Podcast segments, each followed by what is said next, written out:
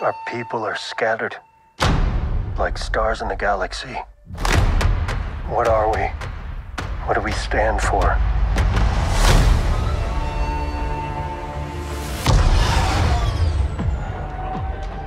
Being a Mandalorian's not just learning about how to fight. You also have to know how to navigate the galaxy. That way, you'll never be lost. Bienvenidos, fraguaseros, fraguaseras, bienvenidos a un nuevo podcast, una nueva semana, bueno, una nueva semana no porque estamos en la misma, pero un nuevo programa eh, para hablar esta vez, sí, ya estamos en la previa, eh, la previa de la tercera temporada de Mandalorian, porque se va a estrenar ya eh, en poquitos días, en poquitas horas ya prácticamente, y, como siempre hacemos aquí en, en la Faragua de Vescar, pues siempre hablamos un poco eh, lo que llamamos la previa ¿no? de la serie en sí, la previa de, pues de, Andor o, luego la de Ahsoka o de la serie que se va a estrenar, pues para hablar un poco con el equipo de la Faragua de, de las teorías que tenemos eh, sobre, sobre la serie, sobre la nueva temporada, las, las, expectativas también que esperamos que salga o que no salga, que nos gustaría que, que apareciera. Eh, bueno, un poquito qué, esperamos de la serie o qué tramas va, va, a tocar, ¿no? Luego ya veremos si algo se cumple o no. Pero, pero vamos a hablar un poquito, pues, pues toca hablar ya de, del mando, ya, ya va a ir sobre rodado todas las semanas hablando de, de, Mandalorian. Empezamos por esta previa. Y para ello está eh, nuestro equipo, el maestro coleccionista e inquisidor Paco. ¿Qué tal, Paco? Hola, Alejandro, ¿qué tal? Pues aquí muy emocionado de hacer este podcast porque quiere decir que estamos ya a la vuelta de la esquina, que tenemos aquí a, al mando de nuevo. Eh, pues como todo fan de Star Wars que se precie súper eh, hypeado con, con, esta nueva temporada y aunque se ha hecho un poco, largo la, un poco larga la espera porque, porque han sido dos años ¿no? entre, entre el final de la, de la segunda temporada y el principio de la tercera, la verdad es que al final el tiempo, el tiempo vuela y, ha llegado el momento. Así que muy contento de, estar aquí para dar nuestras impresiones sobre, sobre, bueno, más que impresiones, un poco nuestras expectativas, ¿no? Sobre lo que nos puede deparar esta, esta nueva temporada. Y está con nosotros también, como siempre, el maestro Chis Randir, que, que antes de nada nos va a contar también eh, su encuentro con, con John Favreau. Nos va a contar su encuentro con John Favreau, lo que dijo públicamente. Porque lo que le dijo en privado John Favreau no, le, no, no, lo puede decir. Tiene ahí un acuerdo de confidencialidad y no puede decirlo. Pero nos va a decir por lo menos lo que dijo públicamente John Favreau sobre, sobre esta nueva temporada de Mandalorian. ¿Qué, tal, Randy? Muy, buen, muy buenas. Pues, pues nada, muy emocionados realmente por, por la serie y, ha sido una semana de locos. O sea, ha sido una semana totalmente de, completa locura, fangirling ahí como, como no sé. Ha, sido, ha sido brutal, ha sido brutal. Eh, nada, me encantado de estar aquí, como siempre. Muchas gracias, como siempre, por invitarme. Y nada, vamos a, comentarlo porque es que ya estamos a nada de volver a ver a Mando y a Grogu y a, todo lo que nos venga encima. Bueno, pues vamos a empezar por eso, si, si te parece, Randy. A ver, ¿qué, ¿qué, te pareció? Tuvo Randy, como muchos otros, eh, como sabéis, tuvo un, un, fue, acudió al encuentro fan que se celebró esta semana en Madrid, en el que acudió John Favreau y se le hizo una pequeña entrevista con, con muchos fans, eh, pues escuchándolo. Ahí estuvo Randy, también estuvo nuestro compañero John Mark eh, representando a la Faragua, que bueno, no puede estar ahora mismo aquí. Pero Randy nos puede contar un poco qué, pues, qué comentó eh, en relación a, a, la nueva temporada de, Mandalorian, que sabemos que no, no, hubo muchos spoilers, porque evidentemente no va a ser el propio showrunner el que, el que, el que nos spoileré, pero, pero bueno, un poco, ¿qué, qué comentó Randy? No, a ver, no, realmente de la serie en sí no dijo nada, o sea, dijo muy poquito. Fue además una, una pregunta, la primera pregunta que le hicieron, que, que fue qué podíamos esperar ¿no? de la tercera temporada de, de Mandalorian. Y, y, ahí básicamente dijo que, bueno, que habían añadido muchos personajes nuevos y que habían eh, metido muchas historias, que han planteado muchas cuestiones durante, bueno, que las cuestiones, perdón, que había planteado durante las dos temporadas iniciales, eh, pues estaban ahí también, ¿no? Y que incluso, pues con las del libro de Boba Fett y todo eso, pues que habían intentado eh, hacer una historia lo más coherente y lo más integral posible ¿no? para, para, satisfacer a todo el mundo, sin olvidarse también de, de los fans nuevos ¿no? y, de, y, de, la gente que no ha visto nunca nada de ni de Mandalorian, ni de Star Wars, ni de nada, para que se enterasen un poco también. De hecho, también hay un pequeño recap ¿no? de, de lo que ha ocurrido hasta el momento. Y, y además es un vídeo que, que, creo que ya publicaron, que ya vimos. Y, pero nada, básicamente dijo eso. O sea, tampoco es que, que, se prodigara mucho, porque realmente lo que hizo fue dar una suerte de masterclass a la hora de explicar más pues sus las influencias que habían tenido él y Dave Filoni eh, a la hora de enfocar esta historia. Eh, contó sobre todo pues cosas sobre, sobre eh, cómo se convirtió en el cineasta que es, ¿no? Básicamente. Y, bueno, y, lo más interesante realmente de, al, respecto de eso fue que, son cosas que, que, realmente ya había contado ¿no? en otras entrevistas y que ya hemos visto a lo mejor en, en, entre, entrevistas que le han hecho en revistas digitales tipo Variety o tipo Hollywood Reporter y todo esto, ¿no? Eh, pues eh, lo típico, ¿no? Que, que, las influencias no eran únicamente la propia Star Wars, que él quería que fuera eh, un poco una imitación de no una imitación, ¿no? Pero sino, sino más bien una... una eh, o sea, él, él dijo que, que, si iban a hacer más Star Wars, ¿no? Eh, a, raíz de que JJ se hiciera cargo de, de la responsabilidad de, de, hacer las secuelas, ¿no? Que, comentó además con muchísimo respeto que, que el, el, trabajo de, de JJ fue eh, impresionante, ¿no? Dijo que, había creado muchos personajes maravillosos y que hubo muchas discusiones en, Disney sobre hacer no solo esa trilogía de secuelas, sino también otros títulos, ¿no? Que Cathy Kennedy tenía una visión enorme que había compartido con Disney sobre todo lo, todas las distintas películas y cosas de acción que podían llevarse a cabo, ¿no? Y, vamos, básicamente fue cuando se hizo público que allí había espacio para nuevas ideas, para, para, Star Wars, que iban mucho más allá de lo que concibió el propio George Lucas inicialmente. ¿no? Es decir, que, Kathleen Kennedy tenía una visión muy, muy amplia de, del universo de la saga y de cómo expandirlo. ¿no? Y, y, él contó, pues eso, que se puso a ver pelis antiguas, que había pensado y planteado mucho eh, estas cosas, ¿no? Que, tenía una primera imagen, ¿no? Mientras trataba de buscar ideas sobre que, pues que Luke Skywalker sería más mayor después del retorno del Jedi, ¿no? Que sería alguien un poco más parecido a lo que era Obi-Wan Kenobi en, en, la trilogía original, ¿no? Y que eh, y él pensó, ¿no? Ideas que, se le iban ocurriendo, las iba anotando, ¿no? En, una especie de libreta. Decía que, a él le, le, molaría mucho, le parecería genial que, que Luke hubiera entrenado a un niño, a un Padawan, que fuera de la misma especie de Yoda, para que el espectador que hubiera crecido recordando precisamente las pelis antiguas viese que, que, que eh, uno de los niños de esa especie sería uno de los primeros Padawan que tuviera el propio Luke. Para, para darle un poco de significado a, al propio Luke Skywalker, ¿no? Lo que significaría para él precisamente entrenar a un chaval de estas características, ¿no? Entonces él dijo que nunca discutió esa idea con ellas, que nunca hizo un esbozo para entregarlo, habló mucho también sobre cómo se trabaja a la hora de, entregar eh, guiones, ¿no? Él dijo que le resultaba mucho más fácil trabajar para televisión que, para, que, a la hora de hacer un pitch para una película. Pues decía que, que en las películas pues yo, eh, tienes que escribir un guion más orientado a satisfacer eh, la... O sea, él hablaba de page turners, ¿no? Él hablaba de, de, guiones que lo que hacían era que las personas que los leyeran quisieran seguir leyendo más. Entonces él lo que, lo que interpretaba es que con esos guiones para películas lo que intentaban en, Hollywood, que además pasaban por muchas personas, ¿no? que, pues, que inicialmente se lo daban a una persona que estaba en un cargo, esa persona se lo pasaba si le gustaba a otra persona superior y esa otra a su vez a otra superior hasta llegar a, a alguien que pudiera dar luz verde. ¿no? Entonces él decía que, que esos guiones realmente tenían que ser algo que atrayese la atención de esa gente a la hora de leerlo para que les interesase y se lo pasaran al, al superior, ¿no? Que realmente no era un guion que ellos planteasen como una idea, eh, una idea más o menos corta, que es lo que han hecho con, con, la serie, ¿no? O sea, básicamente con la serie, él decía que, que el guion, por ejemplo, puso un ejemplo además muy claro, ¿no? Que fue el, el capítulo del Sandcrawler de los Yaguas, ¿no? Decía que ese, que ese guion no tenía más de 20 páginas, cuatro páginas o una cosa así.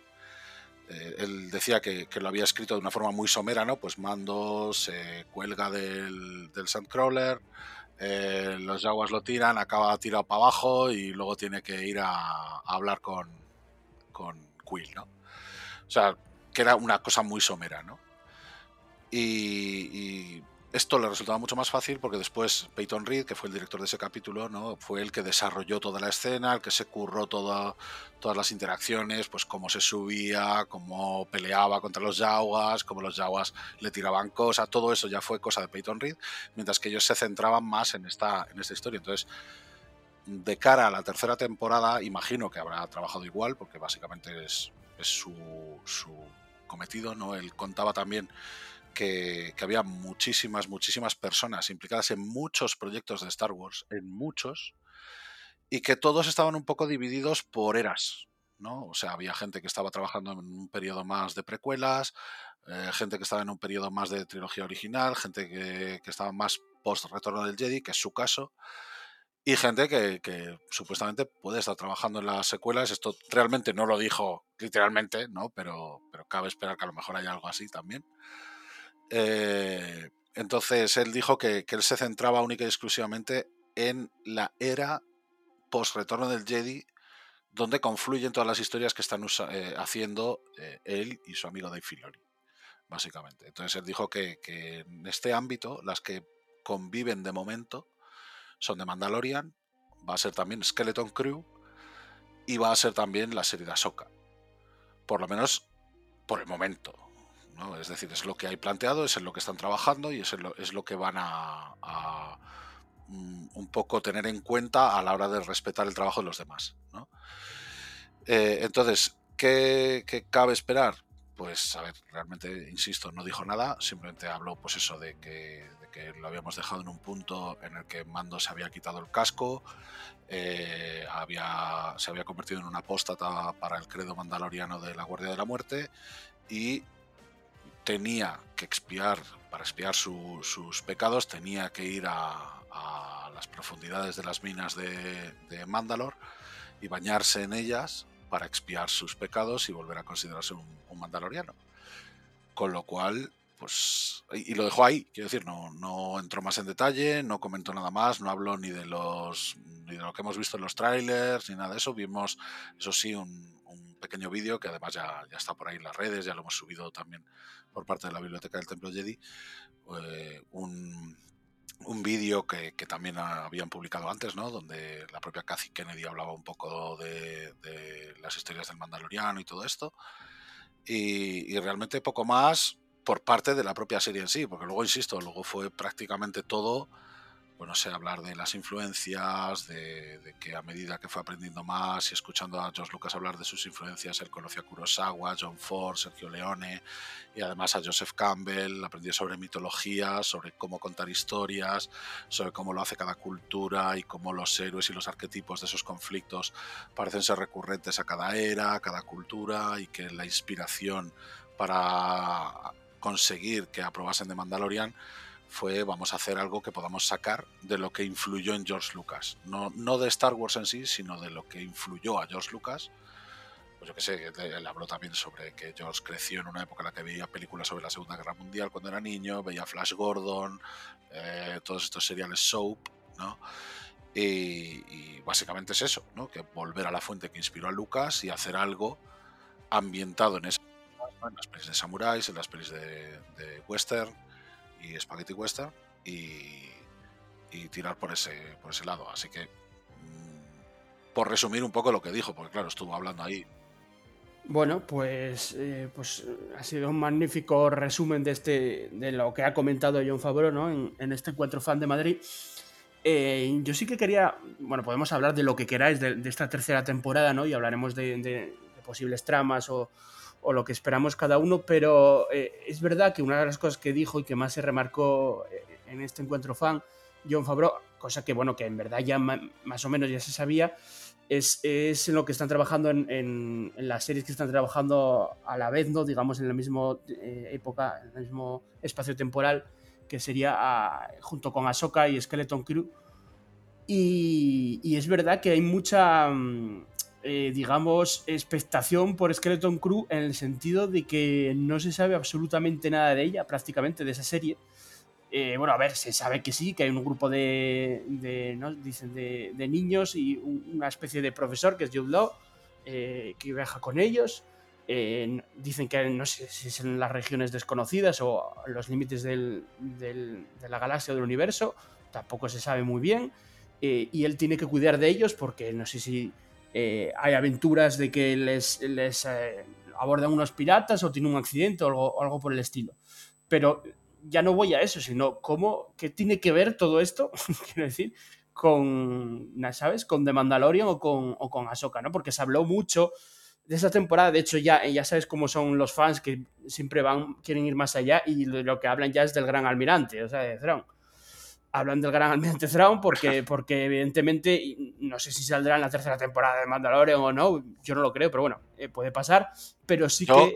perdona que te interrumpa, yo porque no dejaron hacer preguntas a, la gente, si no, le habría preguntado directamente lo que, lo que dice Ahsoka, le, le habría preguntado, ¿Where is Grand Admiral Thrawn? ¿Sabes dónde está? Él te hubiera contestado, no lo sé. Claro, él me, habría, contestado con Ezra Bridger y nos habríamos quedado igual. Sí, sí, sí, algo así. Pero claro, eh, eh, es evidente que sí que saldrá en, la serie de Ahsoka.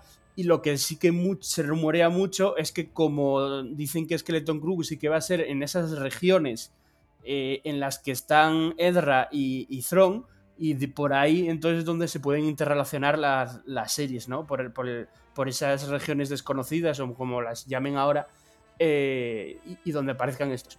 Esto, claro, yo sí que creo que esto no creo que tenga mucho que ver con el hilo principal de la tercera temporada de Mandalorian, porque como bien ha dicho Randir y bien ha dicho Favreau, eh, la tercera temporada se centra en, el retorno de, de Din Djarin a, Mandalore.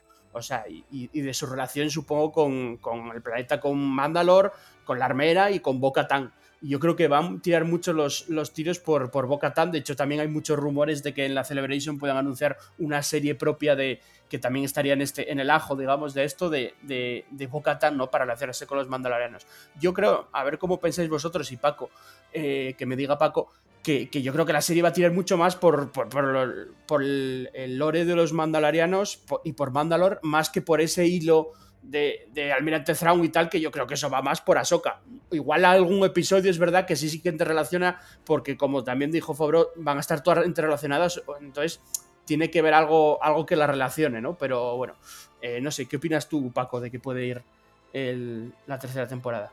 Sí, yo imagino que algo, tiene que haber eh, algún capítulo en concreto, algún punto en el que sigan apareciendo todos estos personajes que se están eh, interconectando. O sea, evidentemente mm, no creo que nos hayan mentido en eso, ¿no? por el tráiler y lo que y lo que se dice en él, pues parece que digamos que la trama principal de la temporada mm, va a ser un poco esa, ¿no? Va a ser el, viaje de, de, Dean hacia, mm, hacia un poco eh, la reconversión, ¿no? A, Mandaloriano o, para, para, redimirse, ¿no? Para, em, para que le perdonen ese pecado ¿no? que, que ha cometido y se pueda reconvertir. Se supone que la trama de la temporada en sí irá por ahí, pero claro, eh, no creo que constantemente en todos los episodios vayan a estar tratando el, mismo tema. Creo que en algún momento dado, pues igual nos podemos encontrar con un algún episodio de relleno, entre comillas, ¿vale? O sea, alguna, alguna aventura eh, paralela o, algún episodio, digamos, más eh, de corte autoconclusivo y también tendremos pues alguna aparición de, estos personajes que yo creo que van a ser recurrentes, tipo Ahsoka, tipo el propio Boba Fett, que van a estar ahí pues para recordarnos que ellos también forman parte de este mando verso y de que ellos tienen sus propias series, ¿no? Mm, no se ha visto oficialmente a Boba Fett, pero hay muchos rumores de que podría aparecer, un poco para sembrar eh, alguna semilla de cara a una supuesta segunda temporada del libro de Boba Fett que Ahsoka también saldría pues para eh, igualmente, ¿no? Pues para dejar esa amiguita de pan que, después enlace con la con su propia con su propia serie. O sea, yo creo que, lo que hemos visto entre la segunda temporada de, de Mandalorian y Book of Boba Fett, eh, o sea, esa eh, interconexión entre, entre estas distintas series, pues yo creo que esto se va a convertir en un patrón que se va a seguir repitiendo, ¿no? De hecho, creo, creo que en, este coloquio que dio Fabro en Madrid, eh, me ha parecido leer por ahí que en algún punto de los que él trató era precisamente ese, ¿no? Que él, al, haber estado trabajando para, Marvel Studios, pues eh, había aprendido un poco o, le había gustado eh, la manera en que Marvel pues, se había encargado de ir introduciendo a los personajes en diferentes, en diferentes películas para, digamos, mm, crear expectación de cara a que después ellos pudieran debutar en, su, en sus propios largometrajes, ¿no? Para que al final todo tuviera eh, una, imagen de, cohesión absoluta. Yo creo que cuando él mismo lo dice es porque creo que descaradamente están imitando ese, ese patrón. O sea, lo, dijo explícitamente, lo dijo explícitamente. O sea, él dijo que había una cosa que le gustaba mucho de Marvel y es cómo eh, aprovechan para meter a personajes en ciertas situaciones. Eh, no puso ejemplos, ¿no? Pero el, ejemplo yo lo tengo muy claro, ¿vale? O sea, el ejemplo es mío, pero, pero lo que él dijo básicamente es que, que le gustaba mucho cómo Marvel metía a personajes en determinadas situaciones que luego aprovechaban para contar una historia de ese personaje que partiese de esa situación en concreto. Es decir, el, ejemplo más claro que yo he visto de esto, insisto, el ejemplo es mío, no de Fabro, es eh, a Spider-Man en, Infinity War. ¿No? Bueno, en la, saga de, Thanos, donde al final pues Spider-Man aparece de una forma mm, tangencial realmente, o sea, no tiene excesivo protagonismo, salvo algunas escenas en las que sale eh, pues metiendo caña, teniendo su momento de acción y todo eso. Eh, y, es testigo de cómo Iron Man, ¿no? Tony Stark, se termina, eh, termina muriendo, básicamente. Lamento el spoiler para los que no lo hayan visto, ¿no? Pero es testigo de eso, ¿no? Como el mentor que había tenido, pues termina muriendo, ¿no?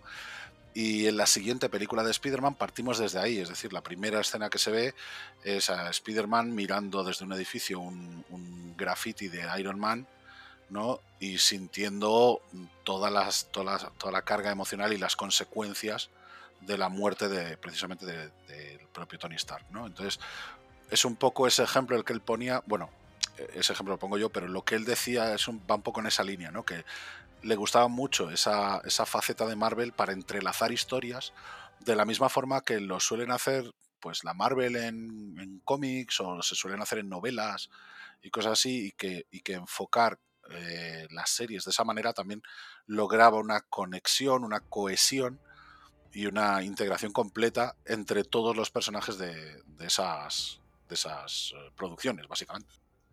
Claro, que él, él eso lo, ha mamado desde, desde, el principio, porque claro, él, fue el director de Iron Man y de Iron Man 2, y que fueron, estuvieron entre las primeras películas de, del universo cinematográfico Marvel, y allí ya en esas películas teníamos el típico recurso de la, de la escena post-crédito en la que aparecía el cameo de un personaje que te iba anticipando un poco pues, por dónde iban a ir los, tiros en productos sucesivos. Entonces, que eso él lo, ha vivido en primera persona, claro. Sí, sí, o sea, al final va un poco de eso, ¿no? Yo creo que eh, tomar las cosas buenas, esto ya es opinión mía, tomar las cosas buenas de algo que realmente funciona, ya no solo comercialmente, porque obviamente siempre se persigue, ¿no? Que tenga éxito comercial y que, haga dinero y esas cosas. Pero ya no comercialmente, sino de cara a los fans de una franquicia, al final lo que consigue es afianzar la, confianza de esos fans, ¿no? Porque saben que eh, visitando diferentes productos pueden obtener pistas o detalles o cosas que se han escapado de otros, ¿no? Esto, esto siempre tiene cierta controversia, ¿no? y ha pasado desde siempre, yo creo, ¿no? Eh, yo me acuerdo cuando hablábamos, por ejemplo, de las precuelas y, de cosas así, cuando salían eh, cosas, pues no sé, como las guerras clon de Tartakovsky o cuando salían cómics y novelas y revistas así que quedaban sin explicar, mucha gente, mm, además esto sucedió de nuevo con las secuelas, mucha gente decía, joder, pues que yo no, no tengo por qué leer una novela que me explica una cosa que podían haber contado en la peli. Y es comprensible hasta cierto punto. Es decir, sí que es verdad que, oye, pues si tienes que leerte una novela para entender algo que se podía haber explicado en una película, pues mejor te supone un, perjuicio personal. A mí, por ejemplo, no es el caso. Yo llevo, y creo que todos llevamos toda la vida leyendo novelas de Star Wars que sabemos perfectamente que hilan con, las producciones que se van haciendo, sobre todo ahora. Y, creo que eso lo han integrado desde el principio con, todo lo que hacen. O sea, hemos, hemos, tenido novelas de Journey to the Force Awakens, por ejemplo, que explicaban de forma previa quiénes eran los personajes que íbamos a conocer en, El despertar de la fuerza, por ejemplo. Y a raíz de ellos, luego hemos tenido novelas pues, que te contaban aventuras a lo mejor más sueltas, ¿no? Pues como por ejemplo las de Han Solo, eh, hasta, hasta la llegada de, la propia película de Han Solo, incluso, ¿no? Y, a partir de ahí, pues ya han ido mm, viendo en qué dirección ir para que todo ese material al final fuera más cohesionado y pareciera menos aventurillas sueltas de cada personaje. Sí. yo quería, volviendo un poco a la tercera temporada, eh, lo que comentábamos antes de personajes, porque podemos hablar de dos cosas, ¿no? De personajes ya conocidos que están dentro de este universo, que están creando Filoni y Fabrón en esta misma época imperial y estas, eh, perdón, época post-imperial y estas, eh, estas series que, de las que estamos hablando y luego hablar también de nuevos personajes, que como dijo el propio Fabro, eh, van a añadir muchos nuevos personajes. Es que en Mandalorian, ya lo hablamos más veces esto, de Mandalorian creo que hace una cosa muy bien, hace muchas cosas muy bien, pero una de las cosas que hace muy bien es unirlo todo. O sea, eh, tienes nostalgia de precuelas, trilogía original y, y, secuelas, porque tienes nostalgia y guiños, como aquí siempre eh, revisamos, de, de las tres trilogías Sí, eso, lo, eso, lo, comentaba también, perdón, perdona que te corte, pero es que me, acabo de acordar ahora mismo de, una de las ideas que, expresó. Y es que eh, lo que querían hacer con The Mandalorian no solamente era una historia eh, que homenajease de cierta manera las influencias de Lucas, ¿vale? Sino que también lo que querían era que fuera una historia competente para los fans, es decir, que a los fans les gustase como fans, ¿vale? A los fans Además, a todo tipo de fans, a los fans veteranos e insisto, a los fans nuevos, ¿no? A, los niños o a los fans que no hayan visto, o a la gente que no haya visto nada y que de repente dice, hostia, me, gusta de Mandalorian, voy a ver de qué va todo esto y me voy a meter ya de lleno en el universo de Star Wars.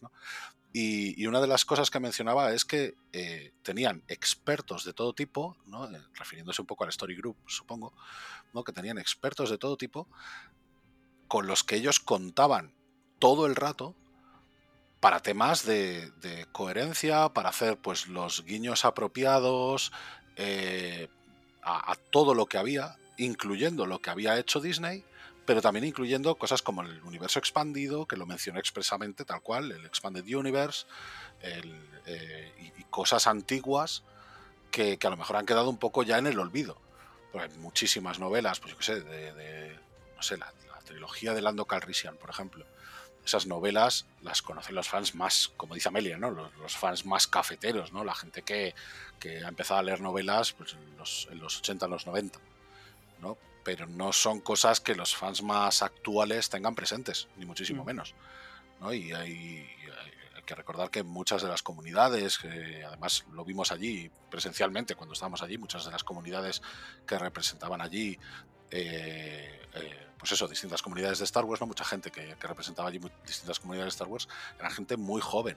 O sea, no éramos todos gente de 40 tacos, había, por supuesto, había gente de, edad más, más avanzada, pero mucha gente era gente muy joven. Y, precisamente a ellos les decía, mm, aquí va a haber de todo. O sea, aquí va a haber cosas para vosotros, va a haber cosas para, para los cafeterillos y contamos con, precisamente con esos expertos para no desviarnos, ¿no? Para, continuar un poco con, la línea de que, oye, esto es Star Wars. Sí, es que eh, lo que comentaba y que acabo de comentar también Randir es, es, esta unión que hace de Mandalorian, una serie que yo creo que ha, gustado a, todo el mundo, al 99% de los fans, precisamente por eso. Porque creo que ha unido las tres trilogías de Star Wars y no solo las, trilogías de Star Wars, aparte de que también hay guiños del spin-off como Han Solo o Rogue sino que es que además añade nuevos personajes a la, serie, o sea, lo que es al, lore de Star Wars, añade nuevos personajes que gustan a las nuevas generaciones, añade eh, el, tema Grogu, que sería un tema marketing ya, mucho de marketing, gana muchísimo dinero con eso y que también tenerlo en cuenta, y, todo tipo de, digamos, de, productos que, pueden llegar al, gran público de los fans, de, todos los modos. Quiero decir, tanto con nostalgia como con nuevos personajes, con nuevas tramas, como expandiendo el lore de Star Wars, como decía Randy, expande el lore de todo, de todo tipo. Eh, le cedo la palabra a Paco, que, no, que, quiero que, me comente, pero, pero yo, yo creo que, está comentando eh, o sea, creo que, lo que están haciendo está haciendo muy bien por, por, por todos lados, por todos los frentes, digamos, ¿no? Eh, generaciones pasadas. Yo, creo, yo creo que la serie está muy bien escrita porque, aunque, aunque el guion en principio eh, es sencillo, o sea, son, son guiones eh, sencillos que, no revisten aparentemente una gran complejidad, pero que algo sea sencillo no quiere decir que sea fácil de, de escribir. a mí lo que me gusta de Mandalorian es cómo eh, como tú bien dices, toca muchísimas ramas e intenta contentar, yo particularmente creo que de forma muy satisfactoria, al amplio espectro, espectro de, fans que tiene Star Wars, porque Star Wars tiene, como, bien ha dicho Randy, tiene fans de la vieja escuela, que son personas que vieron peinan ¿no? Como se suele decir, vieron las películas originales en cine y que llevan eh, disfrutando de Star Wars pues más de cuatro décadas y también se incluyen a, chavales que prácticamente se han enganchado a Star Wars o bien con las secuelas o directamente incluso con, con The Mandalorian. Y por el camino tienes eh, fans que son fans muy hardcore y tienes otros fans que son muy casual. Y creo que la serie está muy bien escrita porque puede llegar perfectamente a todo, a todo ese tipo de público. Eh, yo pongo un ejemplo muy claro, por ejemplo, fue cuando al final de, de la primera temporada, eh, vamos, justamente en, el clima del último, del último episodio, o, podríamos decir ya prácticamente en el, en el epílogo, porque es justamente lo que aparece en el, en el, último, en el último plano, cuando Gideon eh, aparece portando el, el, sable oscuro. El sable eh, oscuro es el ejemplo de un concepto que es mm, algo, es como un gran fanservice, ¿no? Es como algo que ellos saben que va a flipar eh, a una parte de la audiencia que está muy al tanto, o sea, que lleva muy al día, digamos, eh, el material audiovisual de Star Wars, porque no solamente se queda en las películas, sino que está viendo todo lo que son las series de animación, pero a la vez es un elemento eh, totalmente nuevo para un aficionado más casual que entiende a la perfección de qué es de lo que se está hablando. Porque con unas, con unas breves líneas te deja muy claro qué es lo que es. O sea, yo lo veo, yo lo veo en mi familia. Evidentemente, eh, aquí en mi casa, pues bueno, mm, mucha gente consume Star Wars, pero bueno, digamos que yo soy el que, el que lo vive más intensamente. Sin embargo, eh, mi novia ve Mandalorian y quitando alguna cosa que a lo mejor es verdad que le, le, genera cierta intriga, y entonces me pregunta específicamente que cuál es el trasfondo, qué es lo que hay detrás de ese elemento, y bueno, a lo mejor es verdad que se le puede explicar bastante más cosas de lo que en principio te cuenta la serie. Pero es que da igual, es que si yo no se lo cuento, ella de todas maneras ha entendido, ha entendido qué es el sable oscuro, ha entendido eh, qué es el trono de Mandalor, ha entendido una serie de cosas, ha entendido eh, de dónde viene Boba Fett y, y, cuál es la herencia mandaloriana. Ese tipo de cosas están tan bien escritas que un fan casual lo entiende perfectamente sin que haya tenido que ver las series de animación, sin que haya tenido que, leerse las novelas, sin que tenga que leerse los cómics. Que si tú te has leído todo eso y tú llevas años nadando en ese universo, evidentemente le vas a sacar más punta porque entiende las ideas, no solamente de una forma más clara, sino que sabe eh, con mucho más conocimiento de causa de qué es lo que se está hablando. Y como lo entiendes mucho mejor, tu mente puede ir eh, de cara al futuro mm, puedes vaticinar, que igual luego te equivocas, pero tú puedes pensar con más claridad hacia dónde puede tirar la serie, hacia dónde puede...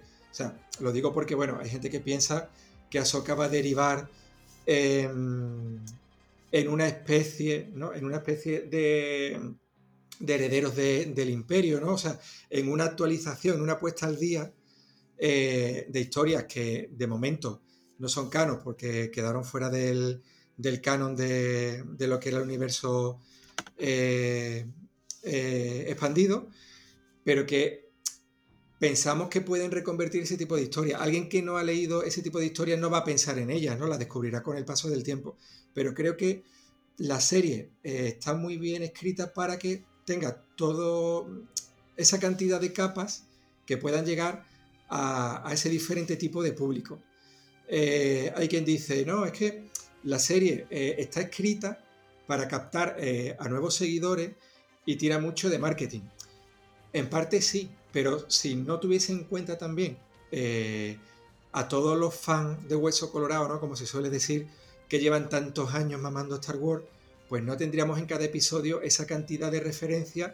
Oye, que queramos que no, eso es un trabajo de diseño Mm, y una inversión de tiempo, también económico, pero sobre todo de tiempo, que se invierte simplemente, simplemente a modo de pequeño guiño para contentar a ese tipo de público. Entonces yo creo que hace muy bien eso, ¿no? No solamente tener en cuenta todas las eras conocidas de, Star Wars, o más bien digamos las eras que se han explotado en el ámbito cinematográfico o audiovisual, sino que también tiene en cuenta eh, un espectro muy amplio de público al que, al que se está tocando con, con, esta serie que digamos es la que ahora mismo lleva un poco el timón de, la franquicia. Y, de hecho yo creo que el... Eh, hablando antes que hablamos de Boa Fett o de personajes que pueden recurrentes que pueden volver a aparecer como ya comentamos en los rumores de los guionistas que hay en cada episodio y tal, eh, Filoni que está en el cuarto, que coescribe con Fabro el cuarto y el séptimo episodio, eh, es de esperar que sí que aparezca algo relacionado con Filoni o que él mismo creó, o que aparezca la misma Ahsoka, eh, sobre todo en el séptimo episodio, yo creo que ahí puede, sí que pueden tirar los tiros en el séptimo episodio, que, es el penúltimo, y esto suele pasar en muchas series, no solo en Star Wars, que el penúltimo, no el último, porque el último seguramente sea trama principal de, de vamos, del mando y de Mandalore y lo que esté pasando en la serie. Eh, pero el penúltimo sí que, sí que yo creo, allá son teorías que no lo sé, sí que yo creo que además como lo que escribe Filoni, sí que creo que va a aparecer Ahsoka y que nos van a, dar un episodio relacionado con la serie de Ahsoka, ¿no? Porque es la próxima serie. Eh, en el séptimo. Y luego el tercero, ojo, porque el tercero lo coescribe Noah Clore, que es eh, guionista del libro de Boba Entonces, en el tercero sí que se, se rumorea al ser el mismo guionista, que sí que puede aparecer Boba en ese episodio, ya en el contexto, en el contexto que sea. Hmm. Es que Star Wars eh, prescinde de un concepto, ya que hablábamos antes de Marvel, prescinde del concepto de la, de la escena postcrédito, ¿no? Lo que ya es una seña de identidad en Marvel.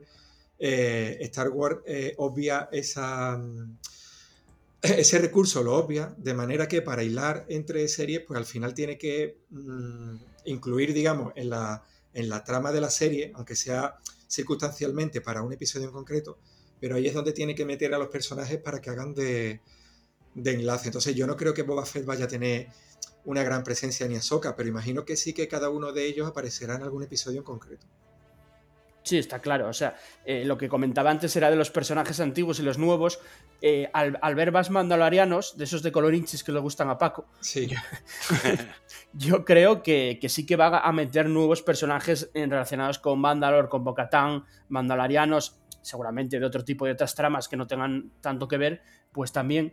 Eh, pero yo creo que por ahí pueden ir mucho los tiros en relación a la trama de, de, de Mandalor, ¿no? Eh, porque lo que vemos, en, que lo comentamos también cuando comentamos el podcast del, del tráiler de, de, esta tercera temporada, eh, es que parece que va a haber una, lucha, una batalla en la que se reúne el, mando con, más mandalorianos eh, y se junta, pero no sabemos contra quién es la, la, lucha, ¿no? Porque en realidad Mando va, o, va, o está claro que va a ir, ¿no? A, Mandalor, ¿no? A hacer lo que le pidió la armera.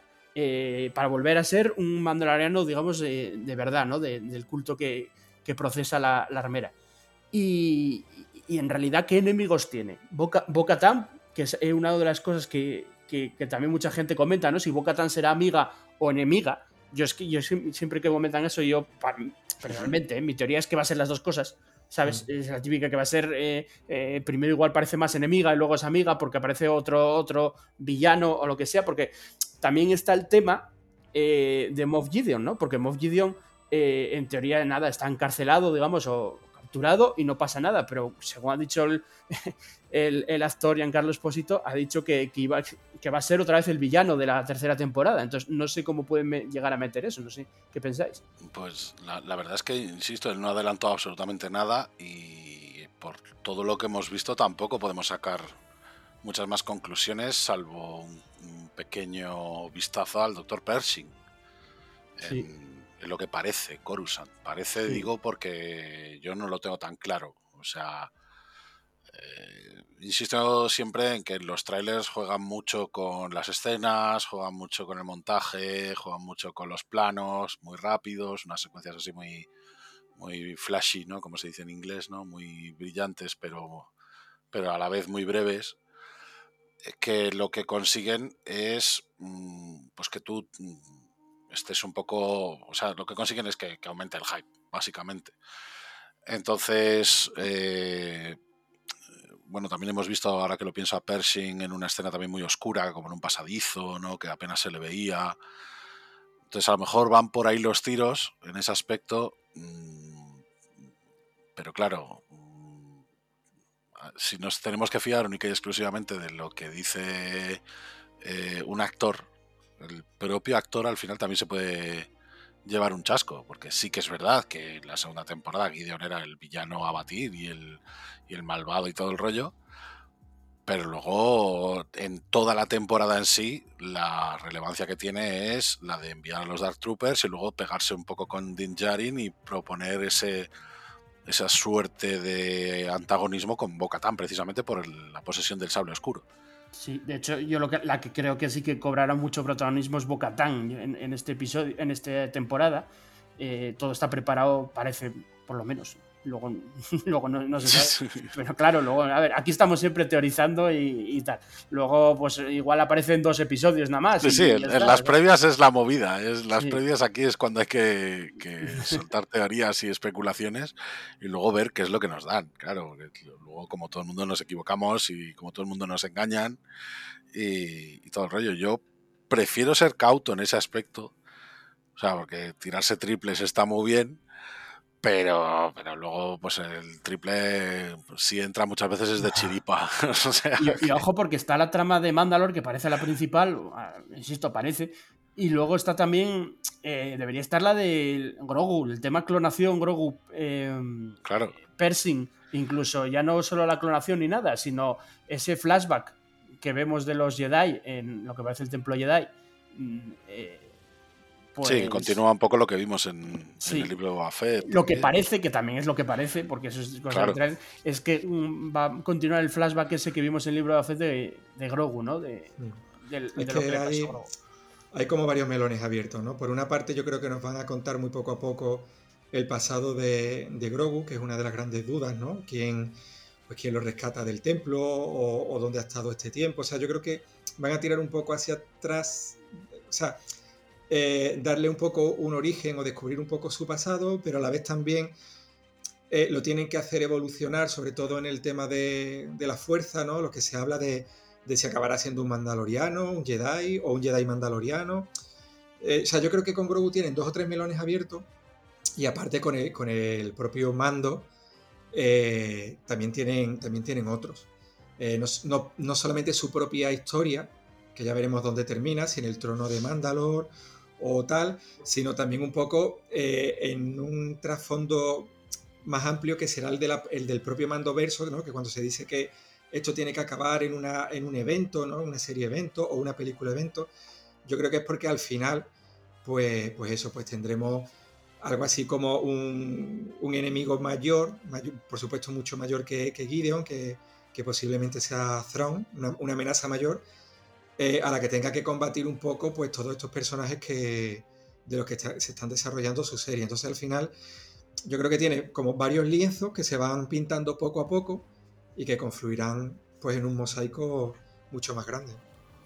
Eh, también había que eh, a ver si los episodios vosotros creéis que serán que habrá autoconclusivos, muy en plan trama, pues como lo de los Jaguars que comentaba antes Randy, que comentó Fabro, o otro tipo de, de episodios que de, de Mandalorian que hubo autoconclusivos o que como ya llegamos a un punto en eso, que como dice Paco, hay varios melones abiertos, todos los episodios tendrán eh, trama pues o, de Mandalor o de, o de Grogu, tendrán digamos su chiste en ese sentido o que será alguna aventurilla cerrada, ligera de, del mando otra vez en algunos episodios. Sí, a ver, mm, es que esto ya depende de la estructura que le hayan dado. Hmm. Quiero decir, sabiendo que ahora mismo, antes de incluso del fan event, porque yo recuerdo que vi el, titular antes del fan event, que Fabro ya tiene una especie de cuarta temporada pensada, ¿no? O escrita, porque decían incluso que la tenía escrita. Sí, sí, dijo que ya la escribió, que ya está hmm. escrita. Claro. Entonces, sabiendo todo esto, eh, a mí me tienen un poco en un, en un sin vivir porque, es que me, resulta complicado.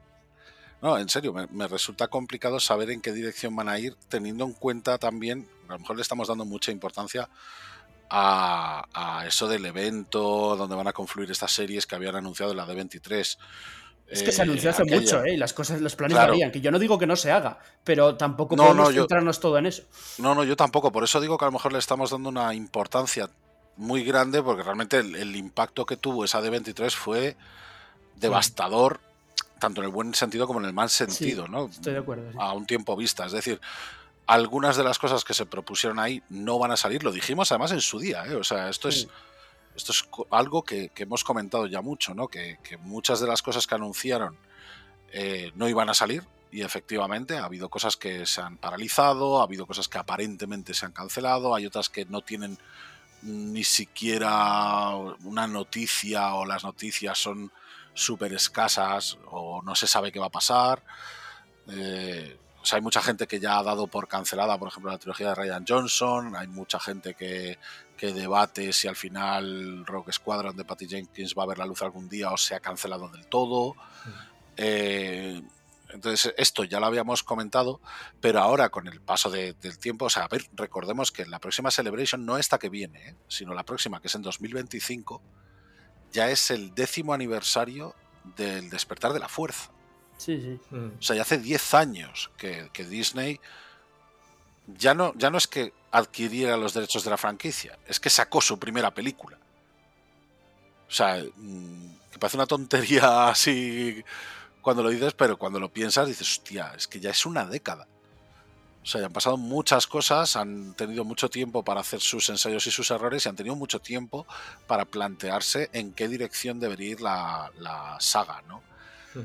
Entonces, en ese aspecto, por eso digo yo que ahora mismo, con toda la importancia que le solemos dar a estos anuncios, ¿no? Y con todo el peso y el, y el, y el bueno, el, bagaje ¿no? que, llevamos de, noticias y de leaks y de filtraciones, me refiero, y de, y de historias así, a mí ahora me resulta complicado decir, mm, vamos a ver a tal personaje en tal sitio, o, vamos a ver este evento seguro, seguro, seguro, porque es que no sé qué esperar realmente.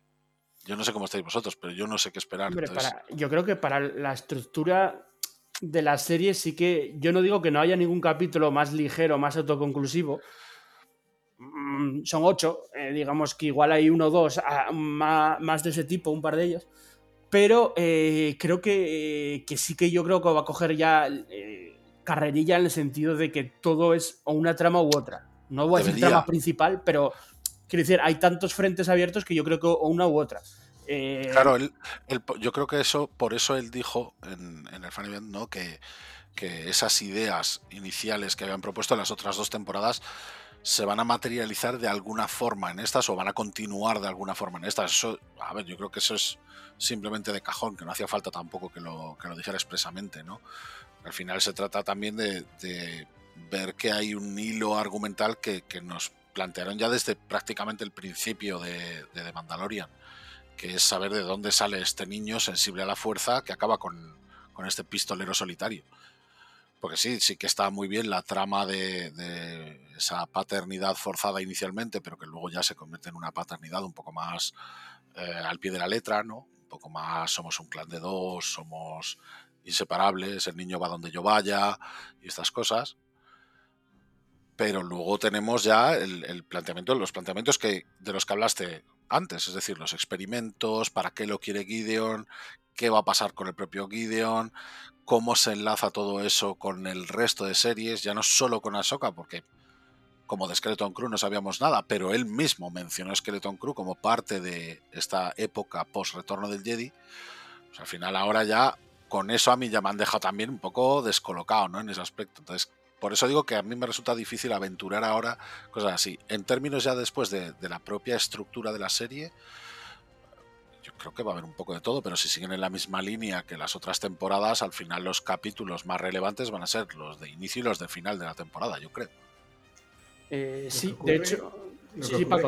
al, final todos los episodios son muy importantes porque yo recuerdo la primera temporada que, ese valle que hubo en los episodios centrales de la temporada, que incluso hubo alguna crítica de que ya eran episodios un poco autoconclusivos y de relleno y tal, al final te das cuenta, viéndolo ya en perspectiva, ¿no?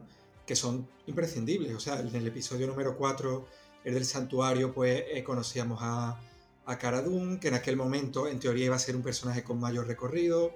En el quinto episodio, El Pistolero, pues conocíamos a Fennec San y, bueno, incluso se nos presentaba veladamente el regreso de, eh, de Boba Fett. En el sexto episodio, el de la prisión, conocíamos a Mayfield, personaje que después aparecía en la segunda temporada y que era muy importante para, para el, final de, de, la temporada.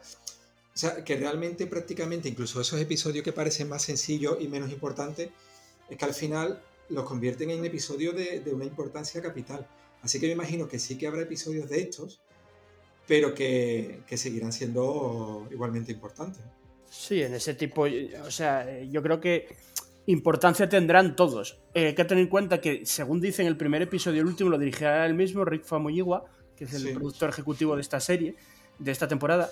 y yo creo que claro, importancia tendrán. Ya ahí ya está la gente llorando porque va a durar 35 minutos nada más el primer episodio. Eh, que vamos, yo lo puse también en Twitter, digo, coño, si es que es verdad que parece que sí, porque bueno, salió de diversas fuentes, que va a durar 35 minutos el primer episodio, ya tuvimos muchos episodios de esa duración, más o menos, de hecho suelen durar entre 35 y 40 minutos, luego hay alguno más, más largo, pero son lo que suelen durar. Y, aparte que yo siempre veo lo mismo, si hay, o sea, si hay, prefiero calidad a cantidad, quiero decir, a mí si me dan 20 minutos preciosos, 20 minutos me quedo, no hace falta estar dos horas. Es que eh, el, estreno de la segunda temporada no ha hecho pupa, porque aquel fue un episodio largo de una hora, hmm. el del dragón, el dragón Cry. Sí. Y claro, y nos flipó tanto, o sea, yo creo que nos sorprendió tantísimo que, bueno, el primero y el último también, que fue un poquito más largo por el tema de que de que no excesivamente largo, no sé si fueron 45 o, 50 minutos o algo así, pero mm, claro, no, entre comillas, mal acostumbramos a que una serie tiene que empezar y concluir pues de una manera apoteósica, ¿no? Y, mm. yo creo que, que, ha ido por ahí un poco el, eh, esa pequeña decepción de parte del fandom con, con la corta duración del episodio, pero efectivamente hay varios episodios que, están en, ese, en esa duración. No, y además que no sabemos de mm, prácticamente nada de la serie, de, qué ver ni nada, de lo que pasa en esos 30 minutos que te van a dejar con ganas de más fijo, que es básicamente lo que quieren Disney, que, veas el siguiente episodio la semana que viene. Eh, entonces, bueno, a mí es que no, me molesta para nada la duración. Mientras el contenido sea bueno, eh, que seguramente lo sea, ya veremos, eh, no me molesta para nada. Y luego está el tema de esto, hablamos un poco ¿no? de los personajes pasados, de si aparece Boba Fett o aparecen otros personajes. Bueno, ya vemos que aparecerá Pelimoto y, como decía antes Paco, es que han creado un universo. Está el universo Star Wars y luego está el Mandoverso. Quiero decir, dentro del universo Star Wars está el Mandoverso. Y han creado un universo en el que hacen una cosa muy bien, que también se comentó aquí, y yo lo digo siempre, es que Star Wars hace una cosa muy bien, que es eh, crear un nuevo personaje y ese nuevo personaje, el 80% de los nuevos personajes que creen, se quedan en el universo Star Wars para seguir apareciendo, ¿no? Ya sea en esa misma serie o en cómics, novelas, etcétera. Porque hay muy pocos personajes, los hay, pero hay pocos personajes que, aparezcan, eh, sobre todo en Live Action, y luego ya se olviden, no aparezcan nunca más en nada. Eh, sí, sí, es muy guay porque trasciende ciertas cosas, es decir, Pelimoto incluso aparece de, muy de fondo, pero aparece en algunos cómics también. Hmm. O sea, muy de fondo, muy en plan cameo. ¿Sabes? La ves ahí en el fondo de una viñeta con los droides paseando nada más. Mm. Pero aparece también. Es decir, que incluso la tienen en cuenta, incluso tienen en cuenta este tipo de personajes porque calan al público. O sea, porque ya no es simplemente que sean personajes graciosos, porque lo son, Sí. Y que estén bien interpretados, porque lo está también. Es decir, es, es- yo creo que es muy complicado precisamente el papel de Pelimoto en ese aspecto, ¿no? El, el meter a un personaje nuevo que no te resulte histriónico, pero que a la vez tenga ese punto histriónico, ¿no? Ese punto canallita, ese Sí. punto un poco de, de- como de cierta locura, ¿no? Pero que luego se desenvuelve muy bien y luego encaja perfectamente con, con lo que es mm, cualquier personaje de, de Star Wars que, que cala entre el público, ¿no? Y al final esto es lo que han conseguido y, y creo que es lógico que lo sigan aprovechando. Es decir, es, un- es- es que son personajes que, que rezuman carisma. Sí, fijaros el caso de Cod Bang, es curioso que. Cod Bang realmente había aparecido solamente en un episodio y cuando, y cuando vuelve a aparecer en, en el libro de Boba Fett y aparentemente muere, joder, la gente con un, la, gente con un trauma parecía que, que habían matado a... Sí, sí, o sea, Sí, sí, Su sí. pero- madre, sí. claro, la, la, reacción... Mira que hubo cabreo al principio, perdona Paco, Sí, sí. mira que hubo cabreo al principio porque en, en The Mandalorian hacían un retcon de la historia de Cobb Vanth en las novelas de Aftermath, de consecuencias. Sí, sí, sí, sí. Mira que hubo cabreo y ahora el cabreo al contrario, ahora ya les da igual a la gente la historia de consecuencias porque precisamente Cobb Vanth y, y Timothy Olyphant, precisamente el, Mm. creo que era, ¿no? El actor que Sí, se llamaba sí, así. Quien lo interpretaba, se comieron la pantalla también cuando aparecieron. O sea, Claro, claro, me refiero a eso, que es un personaje que hemos tenido solamente, eh, conocimos en un episodio y no lo, no lo volvimos a ver. Y cuando aparece of Boba Fett, que aparece brevemente, y, y muere, voy a, voy a dejarlo de muere entre comillas, ¿no? Yo creo que no está muerto, Mm. pero bueno, aparentemente muere. Tú veas en YouTube la reacción de la gente en plan de no, no, como diciendo, hostia, no, no, que han matado a Copan, como si fuera un personaje que lleva con nosotros 40 años y que lo queremos como si fuera el propio Chewbacca, ¿no? Y es un ejemplo de, de, de eso, ¿no? De, de lo bien escrito que están los personajes, que un personaje nuevo, entre comillas, ¿vale? Porque efectivamente ya aparecía en la novela de Aftermath y tal, pero un personaje nuevo para muchísima gente cala prácticamente al, al primer eh, impacto de, de vista. Sí, Sí, ellos crean personajes, eh, bueno, es es, es como el rollo que siempre comentamos de las secuelas. Ahora muchas quejas, cuando las secuelas tendrían 10 o 15 años, veremos cuántas quejas hay de, de esas secuelas. Cuando se crea una serie, como se creó con Clone Wars mm, a raíz de las precuelas, veremos cuántas quejas hay. Eh, o sea, el universo lo tiene muy bien establecido y saben cómo desarrollarlo y a los fans les encanta que desarrollen eh, absolutamente todo, aunque al principio no guste ese, ese personaje. Ya pasó con Ahsoka, pasó incluso con la resurrección de Darth Maul y- y- y- y siempre acaba bien. ¿no? Eh, Cobb es, es otro personaje del mando verso, ¿no? de este mando verso, que está claro por esa escena post créditos que va a volver en algún punto, no sé si The Mandalorian o una segunda temporada del libro de y, y veremos cómo lo hacen. Yo el otro día pensé, digo, hostia, ¿serán posible que nos la jueguen con una segunda temporada de Boba Fett haciendo exactamente lo mismo que hicieron con la primera, de no anunciarla en la convención, que no se anunció, y luego en una escena post de, de Mandalorian anunciaron la segunda temporada del libro Boba Fett? Eh, y esta vez cae igual, porque la, la Celebration es, eh, se desarrolla eh, justo a la vez que la tercera temporada de Mandalorian. Y luego esa segunda temporada del libro Boba Fett es posible, que no sé si, si la habrá o no, pero bueno, hay, últimamente hay muchos, digamos, rumores demasiado fuertes como para para que no. Eh, eh, pues bueno, que, que, que, la anuncien directamente con una escena post-créditos en, en, X episodio. No, no lo sé si por ahí. Lo que sí que han dicho es que en, en los sets de rodaje se vio la armadura de Boba Fett y, el, y la cabina del, del, Esclavo 1. Pero no se sabe si, si, es para su propia serie o para una temporada de. O sea, la temporada de Mandalorian, de esta tercera temporada. Eh, no lo sé. No sé por dónde, por dónde van a tiros. Claro, es que la verdad es que, y él, lo decía, ¿no? que tenía muchas preguntas planteadas de las otras temporadas y del libro de Boba Fett, de, de ambas cosas. Eh, entonces, teniendo en cuenta todos, todas esas variables, todas esas, todas esas cosas que, que, quedan pendientes, ¿no? Pues cuál es el destino realmente de Cobb Vanth, eh, no sé qué pinta Pelimoto en todo eso, Boba Fett dónde está después de hacerse daño de Tatooine, imaginemos que está allí, pero ¿para qué va el mando allí a ciencia cierta? Eh, es decir, hay, hay, una serie de incógnitas todavía ahí que, que, a mí por lo pronto me resulta difícil aventurarlas sabiendo que se han centrado, por lo menos en los trailers, en el tema de Mandalore. Sí, claro, o sea, lo del... Y que nos falta Gideon. Sí, eh, lo de Gideon es una. Eh, ah, para mí sí que es una. Porque es en plan, a ver, está preso, sí, lo puede, se puede escapar, lo pueden liberar, etcétera. Pero para ser otra vez el villano principal, no sé. Hombre, sería un poco. depende cómo lo hagan, claro. Pero un poco burdo, ¿no? Que se escape y entonces vuelva a Mandalor para enfrentarse y para recuperar el, el sable oscuro, etcétera. A ver, puede, puede ir por ahí, ¿no? No lo sé. Es verdad, ya lo comentamos, creo que fue en el podcast del trailer eh, que Mob Gideon fue en cierta manera una, una decepción, por lo menos, al, menos para mí, no sé si lo comentaba Paco o, Neme, no sé quién era, que, también, ¿no? Que era un poco un villano, eh, a ver, mm, no está entre los grandes villanos de Star Wars, por así decirlo.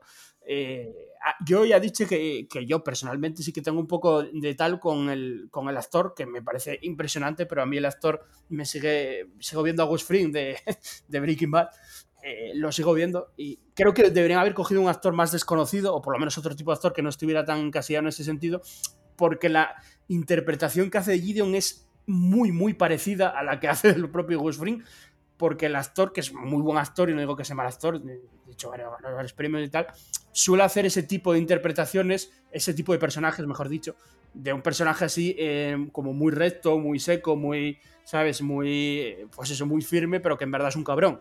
Eh, y aquí hace exactamente muy parecido el personaje al de Breaking Bad.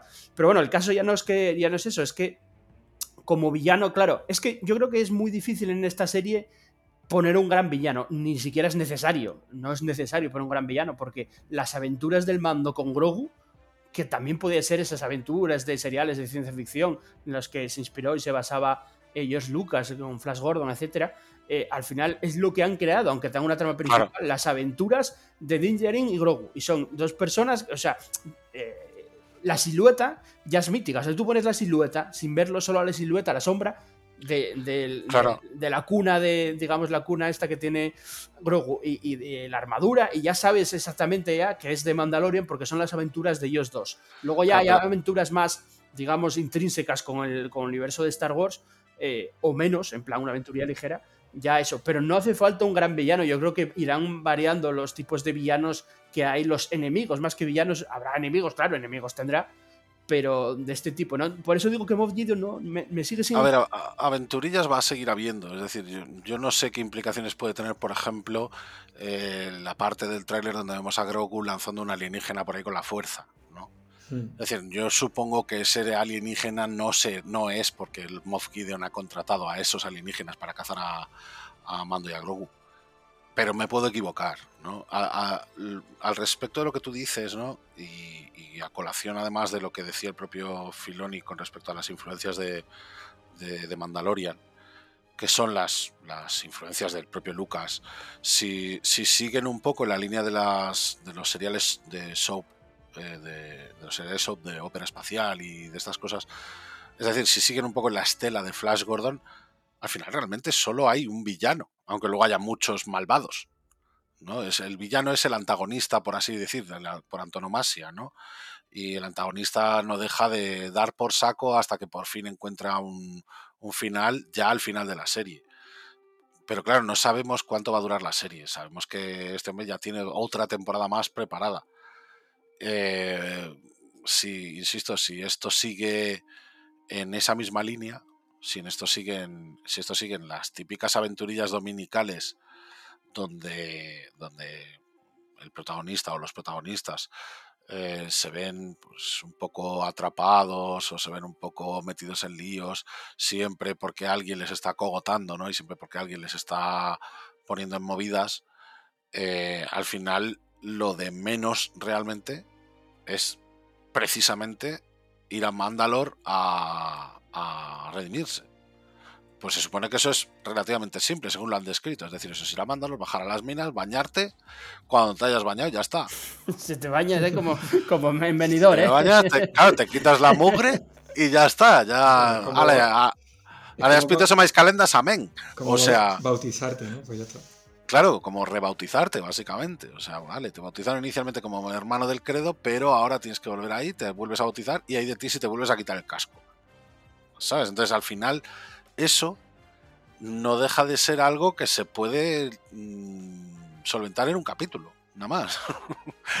quiero decir, no quiero ser aguafiestas tampoco, ¿no? O sea, a mí me encantaría que, que la, la, movida de Mandalor fuera una cosa súper tocha y una cosa súper tal, sobre todo con las implicaciones que tiene poseer el sable oscuro.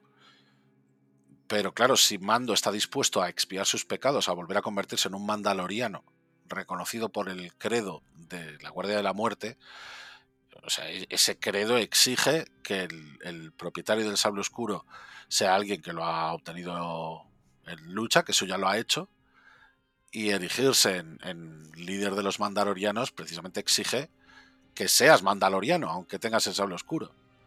Porque a pesar de que Gideon era el poseedor del sable oscuro, los, los mandalorianos del credo no le seguían. Entonces, todo eso, insisto, todo eso al final de, de la expiación y de todo el rollo, puede seguir siendo simplemente el avance para algo mayor. O sea, puede resolverse perfectamente en uno, dos o hasta tres episodios para dar paso después a algo que realmente ponga en, serias dificultades y en aprietos tanto a Grogu como a Mando, tanto su relación como su supervivencia, como lo, no sé, o sea, yo lo, yo lo aventuro porque a mí me gusta pensar mucho en abstracto en el sentido de que si pienso únicamente en, en, lo que me gustaría ver, a veces me lo dan y otras veces no. Pero si pienso en las posibilidades que hay en términos de, de alguien que escribe una historia, que a ver, que yo no soy guionista de nada, pero, o sea, yo a lo sumo lo único que he escrito son las aventuras de rol de, los colegas. Nada más. Pero claro, si me para a pensar en, esos términos, no es en plan de. Es, lo que decía el propio John Favreau, ¿no? Él, decía que, igual que Lucas, él estaba escribiendo ideas que le gustara ver a él. Pero claro, yo lo que le gusta de verdad íntimamente a John Favreau no lo sabré hasta que vea de Mandalorian, hasta que vea lo que ha, lo que ha parido, que además es el showrunner, el lead writer y, y todo el rollo. Sí, sí, sí, es que además pues, ha escrito todos los episodios de la tercera temporada, todos, y, y creo que todos los de la cuarta, eh, coescribiendo algunos episodios, supongo, pero, o sea, con otra persona, pero que el tío tiene, o sea, los créditos son 100% para él, de, sí, sí. De, todo, de todos los guiones, y le han dado, está claro, porque el éxito de Mandalorian es O incuestionable. sea, a ver, tiene más peña, porque este, se, en la presentación que nos dieron lo llamaron eso, el lead writer, ¿no? el, el, jefe sí, sí, del claro. grupo de guion. Sí, sí, sí. Que, no, que tendrá más peña ahí, en donde a veces estará Filoni, otras veces estarán otros directores, otras veces estarán guionistas que, que conocemos menos, ¿no? Pero quiero decir que él al final hace sus guiones, como él explicaba, ¿no? Así muy cortos, muy, muy rápidamente legibles,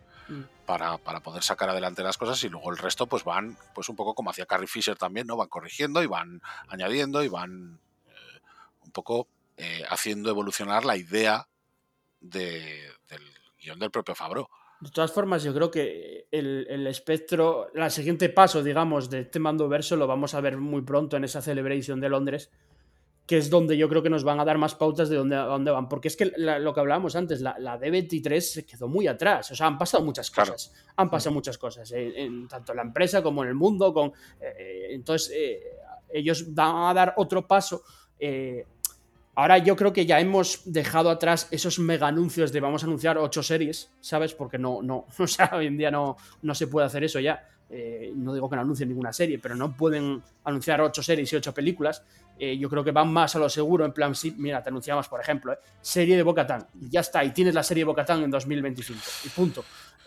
Porque si no, lo que han generado es un, un, tal en el público de esas decepciones, lo que tú decías antes, Randir, de que ha, ha, estado para bien, evidentemente, y para mal también la de 23, esas decepciones del público de cuándo sale esta película, de cuando ese baile de directores, sí. ese baile de proyectos que no se terminan por... por sí, pero terminar. claro, es que, es que a mí me hacen dudar precisamente, por, pero precisamente por las propias declaraciones del propio Fabro. Es decir, es indudable que están trabajando en muchas cosas. Eso es indudable. O sea, yo, yo no tengo por qué desconfiar de lo que dice él. ¿No? Es decir, si él, si él mismo afirma que hay mucha gente implicada en crear muchas historias, que luego algunas verán la luz verde y otras no. Pero si luego hay, o sea, si hay mucha gente implicada en crear muchas historias y, y que él está Sí, sí. centrado en, en su época, pero que hay mucha peña haciendo cosas para otras épocas y en otros formatos también y todo. Por ejemplo, mientras hablamos, ahora mismo acaban de anunciar que va a haber otro crossover mega gordo en, en Marvel. Mm. Otro crossover mega gordo y además el, han dejado solamente una frase que es primero va por el metal, ¿no? First it comes for the metal. Y ahí se ha quedado la cosa. Entonces hay mucha peña que está trabajando en muchas cosas aparte de las series y aparte de, la- de las posibles películas y todo el Bueno, rollo. sí, yo, claro. creo, sí, sí. yo creo que conocen perfectamente cuál es el mercado. O sea, esto al final es. O sea, los estudios de mercado los hacen siempre y saben perfectamente cómo, cu- cuáles son sus visionados, cuáles son sus puntos fuertes y sus puntos débiles y dónde deberían mejorar, dónde deberían eh, dejar de apretar, ¿no? Y ese tipo de cosas. Entonces, mm, yo tampoco soy capaz de decir ahora si se puede o no se puede hacer un anuncio como el de la D23. Porque al final, eh, si se atreven a hacer ese anuncio, recordemos que esa D23 realmente el anuncio era de cara a los inversores, aunque fuera público. Pero era de cara a los inversores con cosas que tenían planeado hacer. Otra cosa es que luego nosotros, como público, simplemente por poder acceder al evento, diéramos por hecho que todo eso se iba a materializar. Es que Bueno, hombre, eso, Quiero que- eso, quiero eso que se entienda que es- para, es muy- materializarse, evidentemente. Si no, no se eso lo dices tú. Hombre, eso no se anuncia, si no, Randy, yo ahí no estoy de No lo tengo claro. Yo no lo tengo claro. Se anunció, se anunció de manera pública, Randy. Si, si- si se hace de, de manera pública, es porque tienen planteado hacer todo eso. Claro, claro. Luego otra Pero cosa se hace de manera pública llega- a un evento para inversores. Luego otra cosa es que no se llega a hacer, pero que estaba, que estaban haciéndolo, estaba claro que estaban haciéndolo. Otra cosa es que luego no saliera por los. No, pero, aún así, la, pero aún así la intención es coger y decir, tenemos todo este plantel de cosas ahí. Sí. O sea, esa, esa es la intención para hacerlo público. No para que se materialicen directamente, porque no puedes materializar algo que tienes planificado para tres años vista. Pero era, digo, yo. era hasta que- 2023. que la, el- la- la persona que lleve la opinión pública sabe de Disney, sabe, porque habrá un montón de proyectos que tengan en secreto, digamos, o sea, que no lo hagan público. Eh, Claro, y los que habrá todavía. Claro, pero los que hacen público son porque ya fijo saben que los van a hacer. Luego, evidentemente, si no salen, no salieron, pero si no, no los hacen público. Eso es caso. Llegará un punto en el que digan, oye, estamos haciendo, por ejemplo, ahora están haciendo la serie de Bocatán, me lo estoy inventando, eh, están haciendo la serie de Bocatán, pero no se dijo nada. Y al punto que digan, oye, logo de Bocatán, anunciamos serie de Bocatán. Eso es que Yo ya no lo tengo tan públicamente se va a claro. hacer. Jandro, yo no lo tengo tan claro porque nadie sabía que se iba a hacer una serie de Boba Fett hasta que no Exactamente. salió en una escena post créditos de The Mandalorian. Exactamente, la de Claro, 20 claro, la- la pero en el momento- 23 En el momento que sale esa escena post créditos, ya sabes que se va a hacer, ¿no? Pero, pero es que esa escena post créditos la han incluido en una serie que ya estaba publicada. Es decir, ahí ya sabes que se va a hacer porque te la están poniendo en un producto ya hecho, No, ya terminado. yo creo que el- no, en una, no en un producto que tú estás Yo creo anunciando que, a que los si, inversores, llega- aunque sea si público. tienen los mismos problemas que tuvieron, por ejemplo, para Rangers of the New Republic o, o para Lando o para estos, en la serie de Boba Fett hubiera pasado exactamente lo mismo. Estuviera anunciado a un lado es que nadie sabe qué problemas hubo ahí, realmente. claro, bueno, no, ya otra cosa es qué problemas hubo. El caso es que hubo problemas. Eh, no voy a entrar en qué problemas hubo, yo qué sé. Joder, o, Pero- o simplemente dijeron, mira, es que realmente esto no nos interesa. No, bueno, a ver, yo, yo lo que creo, yo lo que creo, o sea, mi resumen. Es que eso es lo que, no- es que eso es lo que nosotros no sabemos. Yo, yo no voy a esto dar por hecho lo que tú sí. Yo creo, yo creo que si lo, yo creo no, es que si lo lanzan al público es para hacerlo. Es como si tú ves algo en una publicidad y llamas, oye, es que esto es público ya. Otra cosa No, es que, oye, no, mira, ha no fallado estoy- y ya estoy no, ya no lo no hay. estoy de acuerdo. No estoy de acuerdo. Y, y te vuelvo a poner el mismo ejemplo. O sea, el, el ejemplo del libro de Boba Fett se anunció en un producto que estaba terminado, es decir, en el producto, en el capítulo final de una serie que estaba terminada. Es decir, y eso lo tuvieron que planificar con tiempo también. Eso no lo anunciaron Es que- en el, es que de el hecho-.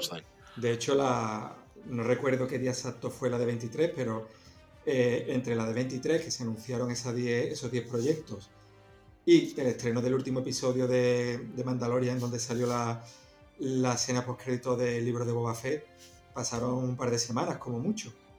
Claro, Que por eso nos sorprendió tanto, porque como, claro. como parecía que lo, un- bueno, lo único entre comillas, ¿no? Como parecía que lo único que íbamos a tener en desarrollo eran aquellas series anunciadas en el D23, cuando apareció esa escena fue como, toma ya lo, lo que tenían perfectamente planificado, pero omitieron para, para darnos Sí, sí, sorpresas, ¿no? Está, Claro. omiti- está omitido a posta. Aposta, Claro. efectivamente. Exacto, claro. Pero, pero eso lo tenían fijo porque ya sabían que se iba a hacer. O sea, ahí ya hubo luz verde previo al, al D23. Bueno, pero O sea, seguro. los El resto, el resto se anuncian en un evento Sí. web, o sea, en un evento online. No se anunció en una serie, no se anunció en el propio canal Disney Plus, se anunció en un evento online que iba destinado a los inversores, pero para que el público también pudiera disfrutarlo. Es, es que es diferente. Pero yo creo, ah, Randy, o sea, yo creo que, a ver, vamos a, es que ahí discernimos, o sea, está- no estamos de acuerdo Randy y yo, o sea, yo creo que los proyectos, o sea, Lucasfilm en sí tuvo mogollón, es que además cualquier insider o periodista cinematográfico, como queréis llamarlo, eh, lo dijo, o sea, tuvo muchísimos, bueno, es que lo dijeron ellos mismos, tuvieron muchísimos eh, problemas, Lucasfilm, de hecho, lo dijeron ellos mismos porque la palabra que dije- las frases que dijeron ellos mismos es que tenían miedo de hacer las siguientes películas eh, eh, porque a, a que fracasase. Entonces no sabían qué proyecto hacer. Y tuvieron muchísimos problemas de baile de proyectos, de baile de directores, de baile de guionistas, eh, guionistas que entraron y marcharon, directores, proyectos que no se llegaron a hacer. Claro, eso eh, se hicieron. ¿Qué problema hay ahí? ¿Qué problema hay ahí? Eso pasa en todo, en todo, ¿eh? no, no es solo ellos, evidentemente, en Warner y en, todo, en todos lados, porque hay muchos bailes de proyectos. ¿Qué problema hay ahí? Para mí, que si haces eh, público que se va a hacer X película, y pasa también, pues eso, en el DC, en Marvel, no sé qué, no sé cuánto, y luego no se hace esa película o esa serie, el público se decepciona. Si tú anuncias que ahora no se va a hacer Wonder Man de Marvel, la gente se. Los fans que haya de esa serie o tal, la gente se decepciona. Pero está. Eh, da igual en qué plataforma lo publicaran, está hecho de manera público y oficial por ellos, no, No. es un insider que dijo un rumor. Entonces, No, no, pero no es lo mismo, quiero decir. O sea, una, una cosa es que tú vayas a una Celebration o que vayas a una Comic Con y anuncies una serie de productos, como hace Marvel, por ejemplo, Marvel va a las Comic Con de, de Estados Unidos, de Los Ángeles, de no sé dónde, hace una serie de anuncios, son anuncios a los que se les ha dado green lit, o sea, que han sido green lit, que han sido dados luz verde y, y que saben a ciencia cierta que en X tiempo los van a hacer, pero, pero que ya están en preparación. En este caso, hablamos de una de 23, pero de un evento para inversores público. Es que yo lo veo de forma diferente precisamente por ese detalle que a lo mejor no estamos teniendo en cuenta, que es para inversores. Es decir, es, no deja de ser también algo para captar un poco la atención. Y no necesariamente algo mm, que digan, es que tenemos estas leyes, tenemos esta- estas escaletas hechas, tenemos esta, esta previsión hecha con todas estas historias ya planteadas y, lo único que nos falta es eh, mm, simplemente mm, eh, poner dinero para hacerlas. Es decir, eh, y lo hemos comprobado, o sea, y los hechos yo creo que me dan la razón, en el sentido de que Rogue Squadron se anunció ahí. Rogue Squadron luego salieron una serie de tweets de la propia Patty Jenkins diciendo que ilusión, no sé qué, tal y cual, no sé cuántas. Y se ha quedado en espera. O sea, las últimas noticias de Rogue Squadron es que se ha quedado en espera porque están viendo si realmente va a encajar o qué es lo que puede funcionar mejor o peor.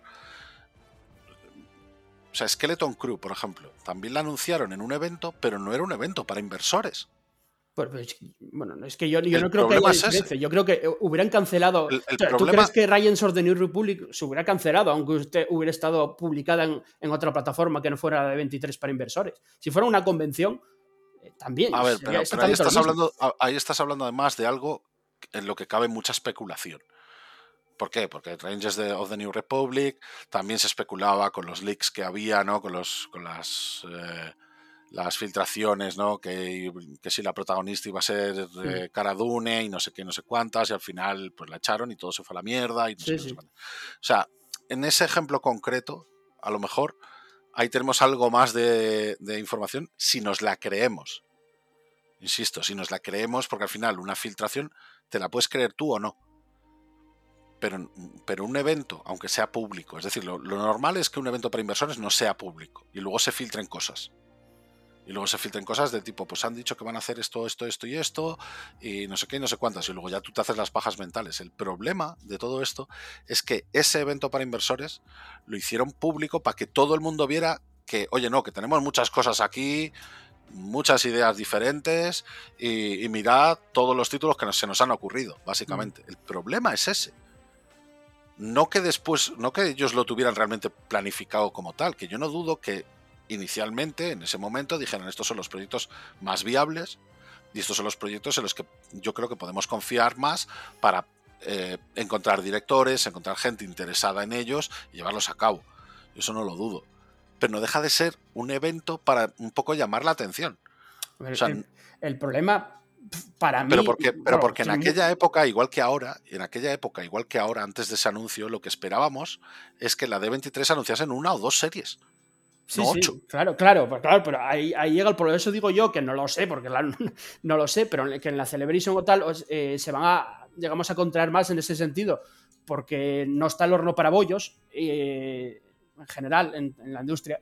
Y, no pueden, digamos, anunciar ahora mismo ocho series. es que no pueden, es imposible materialmente, yo creo. Vaya. A ver, pueden, en el sentido de que tal, digo, materializarse luego, ¿sabes? el, Problema, es la materialización. Claro, o sea, digo, a realizarlas realmente. Entonces, eh, yo creo que, va, que, o sea, que va a ser mucho más limitado en ese sentido, que no quita para que haya sorpresas, evidentemente, porque además vamos a saltar. No, no, en eso, estoy de acuerdo, en eso, desde luego estoy de acuerdo, pero estoy igual de acuerdo en eso como en el hecho de que, además lo comentamos también en su día, ¿no? Como en el hecho de que, de que después de anunciar las ocho eh, series y no sé cuántas pelis, eh, pues al final, fíjate, al final así estamos, sin, prácticamente sin noticias más que de tres o cuatro.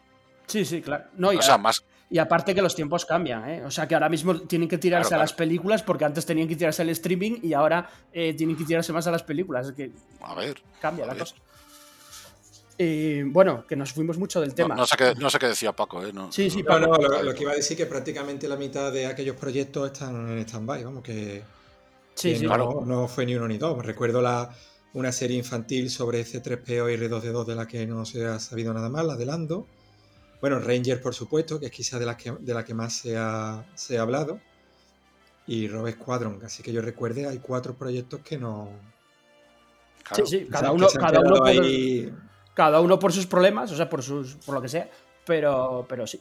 Claro, y, eh, al, final lo que, lo que tenemos ahora es que seguimos con The Mandalorian, seguimos con Ahsoka, tenemos Skeleton Crew, que la presentaron después, mucho después de aquel evento. Sí. Y la que sí se anunció y, si va para y, si están en ello es la de Acolyte, ¿es así? Sí, sí, esa está ya en producción. Sí, sí, están, están rodando para estrenar el año que viene, sí. Eh, no, no, sí, proyectos va a haber de sobra, nunca va a parar, la maquinaria nunca va a parar y también va a haber muchos más proyectos que, digan y luego no se claro, Yo a lo que voy es que yo no dudo que, que, tengan esas ideas y quieran materializarlas, porque dentro de lo que cabe a mí me parecieron muy buenas ideas todas, todas, la verdad sea dicha. me parecieron muy buenas ideas todas. Pero, pero que luego sea realmente en la, en la cantidad de tiempo que ellos estipularon, obviamente ahí ya no. Pero, pero lo entiendo porque al final no, deja de, no dejan de tener recursos limitados, aunque sean multimillonarios.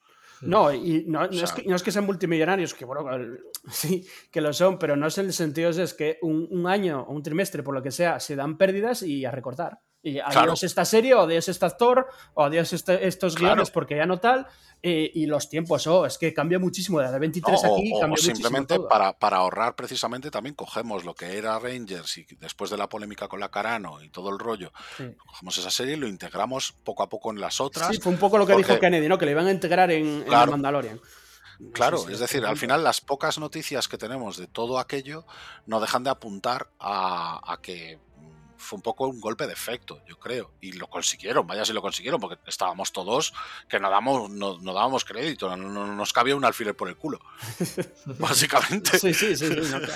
Pero mira, ahora por ejemplo, todavía salió hoy la noticia de que el, 20 de marzo empiezan la, empiezan a, negociar los sindicatos de huelga de guionistas, o sea, los sindicatos americanos, tienen desde el 20 de marzo hasta el 1 de mayo para negociar y ya todos los frentes dicen que, es prácticamente inevitable que, que el milagro sería que lleguen a un acuerdo. No tengo ni idea de más allá de si van a llegar a un acuerdo al otro día, pero bueno, todas las fuentes dicen que es muy difícil que lleguen a un acuerdo y que entonces a partir del 1 de mayo habría huelga de, guionistas. El caso es que todas, todas las plataformas de Hollywood tienen a los guionistas ahora mismo trabajando como, como monos en, eh, con las máquinas de escribir, eh, ahí fumando a, a, tope Eh, lo digo por eso porque viene a, un poco a colación de las siguientes series de Star Wars. Eh, ahora mismo, antes del 1 de mayo, quieren escribir lo máximo posible para luego entrar en producción esas series, porque a partir del 1 de mayo, eh, muchas series que se anuncian ahora si hay huelga y no están escritas, no se van a hacer. pasó en la huelga que duró 100 días de, del 2017, fue, creo. 2007 creo que fue. Eh, que duró tres meses y es lo que van a hacer ahora. Entonces, hay muchas series de Star Wars que creo, no tengo ni idea, esto es puesta mía, que creo que pueden estar escribiéndose ahora. Date cuenta que la cuarta temporada de Mandalorian ya se escribió. Hostia, qué rápido, qué rápido, ¿no? Parece que fue más rápido de lo, de lo que se llevó. No, igual fue por otras circunstancias, pero se escribió, ya está escrita. Eh, y, y, las nuevas series que se anuncian, yo creo que, mm, o las películas, porque va, va por la huelga, sería lo mismo. En las películas tendrían que estar escritas antes del 1 de mayo. En este sentido. Es lo que están haciendo todas las. Eso, que luego igual hay un acuerdo y esto no vale para nada, ¿eh? pero bueno.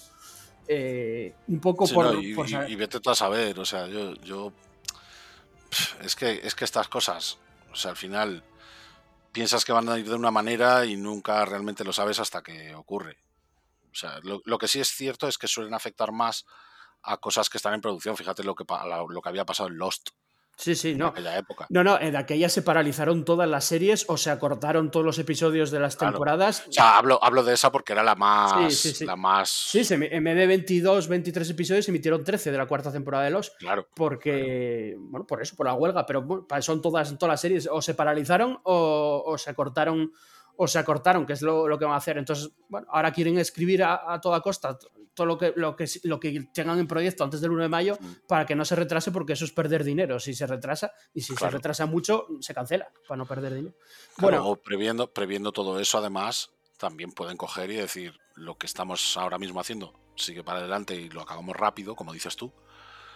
O directamente esperamos a que todo aquello se resuelva y ya daremos el anuncio, porque lo digo precisamente vista las últimas eh, noticias al respecto que hay sobre Star Wars en sí, o sea, sobre la dirección que debería llevar y todas estas movidas y, esa deriva de eh, ahora la que tiene que tranquilizarse es Marvel y la que tiene que acelerar en temas de películas en sí, en temas de estreno en cines es, es Star Wars y todo el rollo.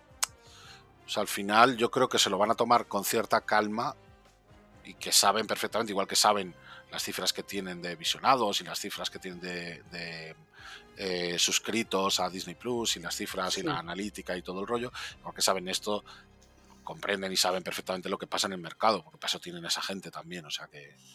Bueno, sí, bueno, nos hemos desviado mucho el tema como siempre, pero al final es verdad que viene a colación del futuro de, series de Star Wars, que vamos a tenerlo en, prácticamente un mes, un mes y poco. Eh, es el futuro Star Wars y porque es el futuro del mando verso, ¿no? Y yo creo que también le van a dar manga ancha a este mando verso simplemente porque es el que más éxito está teniendo, ¿no? De, Mandalorian y, asociados, entonces eh, yo creo que sí que van a, indagar ahí, sea con una segunda eh, temporada de libro de afeto, con otras nuevas series, o otras nuevas que no sepamos que se relacionen con, con eso, ¿no? Bueno, el caso es que la tercera temporada se estrena ya, ya, ya, o sea, está ya ahí, la tercera temporada de Mandalorian.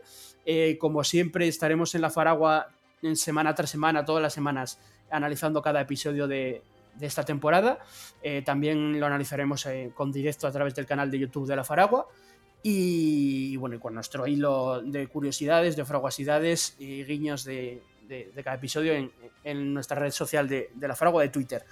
Eh, bueno, mm, vamos a dar muchas gracias al equipo, también a todos los que nos escuchan semanalmente, que, que, son, muchas personas y que nos transmiten eh, bueno, pues, eh, su amor por este podcast, muchas, muchos comentarios, muchas gracias por escucharnos y bueno, gracias al, equipo. Paco, muchas gracias por estar con nosotros. Nos vemos la semana que viene, yo, yo creo, ¿no? Sí, el día uno, deseando que llegue el día uno para, para ver el episodio en sí y luego, por supuesto, para comentarlo. Perfecto, muchas gracias Paco. Eh, y Maestro Chis Randir, muchas gracias también por estar con nosotros. Gracias, a vosotros, como siempre, y, le pido perdón a Paco que lo hemos cortado muchísimas veces. Nada, nada, nada. siempre nos encirocamos aquí. El jefe eh, bueno, esto ya, ya sabe, ya estamos, estamos todos acostumbrados ya. Gracias y perdón. Nada, nada. Eh, bueno, pues eso, pues nada, nos, el próximo ya podcast eh, analizaremos la semana que viene, el, como, como ya íbamos diciendo, el, doble, ¿no? El título doble de, de Bad Batch, que es el undécimo episodio de la segunda temporada, y el primero de Mandalorian, que, se está creando un, hype terrible. Ojo al hype, ¿eh? cuidar ese hype que luego vienen decepciones también, ¿eh? de no apareció no sé quién o no apareció no sé qué. O... Cuidar las expectativas. Sí, sí, sí, cuidar, rebajar las expectativas, oye, disfrutad. Del, viaje, de la aventura de Dinja y Grogu, que eso va a verla fijo, una aventura de, ellos dos, es fijo que está ahí. Y, ya está, ya, ya lo analizamos la semana que viene. Eh, muchas gracias, Frog Faseros. Un saludo y que Frog Lady, que va a aparecer en la tercera temporada, os acompañe.